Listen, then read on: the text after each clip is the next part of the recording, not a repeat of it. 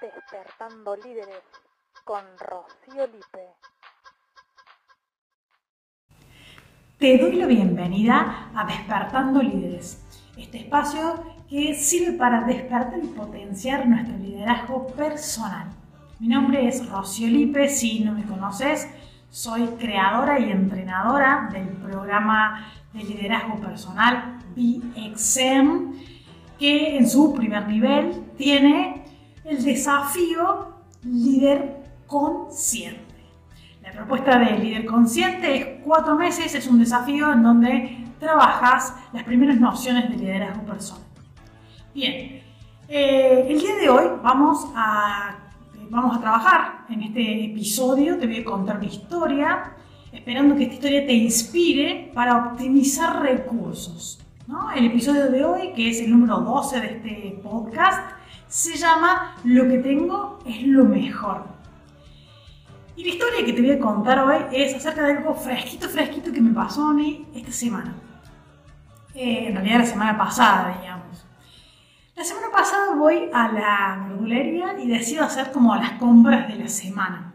Pero no fue muy planificada la compra, no fue algo que dije qué es lo que necesito o armo la lista como normalmente hago y empecé a comprar como si fuéramos cinco o seis. En mi casa y en realidad vivo sola, entonces, eh, no sé, compré 4 kilos de papa, un kilo de cebolla, empecé a comprar así como un montón en cantidad, no en variedad. Y compré 4 kilos de zanahoria. A mí la zanahoria me encanta, me encanta y la comería todos los días, me encanta comer zanahoria, pero fue como desmedida la compra. Bueno, entonces llegué de la verdulería, lavé todo, lo guardé. Y el primer día hice la clásica, había comprado un maple de huevo, digamos, siempre compro de maple. Compré un maple y dije, fantástico, la clásica zanahoria rallada con huevo. Que me encanta esa ensalada. Así como viene, sin, sin aderezo, sin nada así. Huevo duro y zanahoria rallada. Bueno, el primer, el primer día fue ensalada. El segundo, dije, bueno, no, quiero nada frío, lo voy a hacer caliente. Hago eh, al horno, verduras al horno, puse la cebolla, puse pimiento, puse papa, puse calabaza, puse zanahoria y dije, almuerzo, cena. Bueno, seguí y ya eh, dije, bueno, y ahora con las zanahorias, mm, empecé a pensar qué más hago. Tenía un, tenía un montón de zanahorias, me quedaban 3 kilos y medio hasta ese momento de zanahorias. Hice escabeche. Dije, bueno, el escabeche me va a durar un poco más. Hice eh, zanahorias en escabeche. Tampoco hice 3 kilos y medio de zanahoria, ¿no? Entonces me seguían quedando 3 kilos de zanahoria. Y ya después del cuarto o quinto día, como que la zanahoria se empieza a poner como media, como que no quiere que la agarres, digamos, ¿no? Más flácido. Digo, se me van a poner feas las zanahorias y voy a haber desperdiciado esos recursos que tengo. O sea, compré 4 kilos y al final los voy a terminar tirando porque se me van a podrir las, zanahorias, se me van a poner feas. Entonces dije, no, tengo que hacer algo con esas zanahorias y entré a buscar en internet qué hago con zanahorias. Y por momentos sentí que aproveché de tal manera ese recurso que tenía y empecé a hacer galletas de zanahoria, eh, bases de tartas de zanahoria, pizzas, pizzas sin harinas de zanahoria, jugos, porque lo empecé a mezclar con, naranjas, o sea, dice jugos naranjas, con zanahoria, naranja, mandarina. Eh, ya era como, wow, todas las cosas que puedo hacer con la zanahoria, es fantástico. Realmente amorticé el precio de la compra de la verdulería. Y por último, las corté en cubitos frisé y tenía para hacer ensalada, sopa, ya me sentía, pero genial con la zanahoria. Ya era una maestra de zanahoria. Porque si no, ya en algún punto, si no eh, iba a internet a buscar otras alternativas, iba, a tener que hacer, no sé, la fiesta de la zanahoria en el barrio y darle de comer a todos con esas zanahorias. La cuestión es que eh, llegó el séptimo día, más o menos, al último día de la semana, ya había hecho todas las zanahorias, había comido variado, tenía para más tiempo de ese día y me sentí muy bien. Y mm, esa, historia así como de, tu vida de todos los días, bueno, capaz que vos haces las compras más eficientes, pero yo no tanto, no siempre. Eh, esto me lleva a pensar trasladado a la vida, ¿no? Como esto tan simple eh, lo puedo trasladar a la vida. Y la reflexión, que lo primero que reflexioné acerca de esto, es que a veces tenemos mm, mucho de algo y siempre miramos, como dice el episodio anterior, el vaso eh, medio vacío, ¿no? El, el, episodio anterior nos invitaba a ver la mitad llena del vaso y a veces nos enfocamos en la parte vacía del vaso. A veces miramos, y, lo pensé, dije, oh, compré 4 kilos de zanahoria y no compré berenjenas, no compré zucchini, no compré, no sé, apio para meterle la ensalada, o sea, compré 4 o 5 cosas. No, no sé cómo combinarlas. Me gustaría tener otras verduras. Y en la vida a veces pasa, ¿no? A, mí también me pasa, es decir, hago foco en lo que me falta y no en lo que tengo. Y cómo potencio eso que tengo. Porque puedo hacer un montón de cosas. Y yo creo que en, en ese poder hacer muchas más cosas, tenemos que tener la actitud para querer optimizar, para que, poder hacer lo mejor con lo que tenemos. Y a veces no sabemos qué hacer y mi primer momento fue pensar, uy, voy a desperdiciar los recursos. Y después salí de esa mentalidad y dije, no, no, los compré y tengo que hacer algo con eso que tengo. Entonces, si yo no sé la respuesta, busqué el lugar donde estaba la respuesta, para que me rindiera. Y en la vida creo que es muy bueno cuando entramos en ese sistema, en esa, en esa forma, en esa forma de pensar, esa mentalidad, en la que optimizamos nuestros recursos. En que si tengo una fortaleza, eh, algo me cabe muy bien, hago, hago algo particular de manera genial, sé que tengo algo bueno, potencialo. Y si hay algo que no tengo tan bueno y que deseo tenerlo, bueno, ¿cómo vas a hacer para que eso poquito que tenés crezca? Entonces es mirar tus recursos y creo que la reflexión es mirar los recursos y qué vas a hacer con lo que tenés, porque eso que tenés es lo mejor. Es lo mejor que tenés en este momento. Si vos no hubieras tenido esto, en este momento no hubieras llegado al paso siguiente. Es como si fuera una escalera, que todo el tiempo estamos un paso más arriba.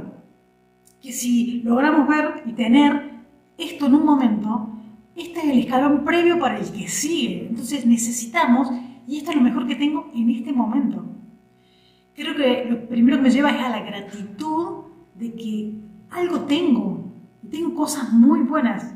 Entonces, desde la gratitud, desde la emoción de la gratitud, estar en apertura para hacer lo mejor con lo que tengo. Ese es como lo, que más me gustó de observar mi exagerada compra de zanahorias es totalmente proyectada a la vida. Entonces, con el propósito de que vos también optimices tus recursos, que mires tus fortalezas y tus debilidades y que potencies, hagas lo mejor posible con lo que tenés, porque es lo mejor, es que quiero regalarte las tres preguntas despertadoras que te van a permitir observarte en estos recursos. Y la primera es, como tenemos fortalezas y debilidades, tendemos a hacer foco en esas debilidades. La primera pregunta es, ¿dónde está y cómo se llama esa debilidad? La verdad es que a mí no me gusta llamarla debilidad, ya en la siguiente pregunta te voy a tirar por qué, pero al menos el primer paso y la primera pregunta es, ¿cuál es esa, eso que querés mejorar? ¿no? Eso que querés potenciar, ¿cómo se llama esa debilidad? Por ejemplo, soy inseguro o soy inseguro. Considero que mi inseguridad es una debilidad. Bueno, fantástico. Mm, registrarla, ¿no? Insisto que siempre lo anoten, así que si podés anotarlo, mejor. La segunda pregunta es, ¿cómo la llevas al positivo? Y esta es la parte que me gusta. ¿Cómo la llevas al positivo? ¿Por qué? Porque si yo digo soy insegura, más allá de que me estoy etiquetando de insegura, estoy dando por hecho que algo es así, que soy así, que no voy a cambiar, soy así. Si yo le cambio el sentido, puedo decir que mi seguridad es del 10% o 1 en 10. Entonces tengo poca seguridad, pero lo, lo expreso en términos positivos. O sea, en seguridad tengo un valor 10 de 100 que podría tener. Y no me digo soy inseguro o tengo mucha inseguridad. Es una cuestión lingüística, pero que cambia a nuestro cerebro, cómo, nos observa, cómo nos capta a nosotros mismos, cómo nos interpreta a nosotros mismos. Entonces, la pasaste el positivo y, y registraste, bueno, mi seguridad está en 10. Bien, ¿en dónde te gustaría tener o cuánta más seguridad te gustaría tener? ¿Qué nivel quisieras llegar? Bueno, quiero llegar al menos a 8. Bien, entonces, cuando identificaste en positivo el valor que tenés hoy y a dónde querés llegar, la tercera pregunta es cuál es el escalón que sigue, cuál es el próximo nivel, cómo vas a estar un pasito más adelante en, en esa debilidad que le pusiste en positivo. O sea que si vos tenías 10 eh, en seguridad, bueno, quiero tener en seguridad un 5 o un 8, bueno, ¿cómo voy a dar un pasito más para sentirme más seguro, para estar más seguro o segura? ¿Sí? Esas son las tres preguntas para observarse, para que te puedas mirar, mirar cada una con este mismo ejercicio, mirar todas las debilidades que vos consideres que tengas y que puedas ir dando pasito a pasito para que aumente tu confianza, para que aumenten tus fortalezas, porque en realidad se van a convertir en fortalezas. Bien, eh, hasta acá llega este episodio con estas preguntas despertadoras. Te invito, si todavía no lo hiciste, a que descargues el ebook. Hay un ebook gratis que está disponible. Eh, si este video lo estás viendo por YouTube, lo tenés acá abajo en la cajita de descripción. Tenés el link para descargar tu ebook gratis. Si lo estás escuchando desde otra plataforma, podés ir a mi Instagram y ahí en la bio, en la parte de arriba, tenés un link que te lleva para descargar el ebook gratis. Porque es el ebook de los 10 pasos para convertirte en líder consciente. Tiene 10 pasos con ejercicios, con cosas muy interesantes, con test, con un montón de cosas que te van a ayudar a avanzar en tu liderazgo personal.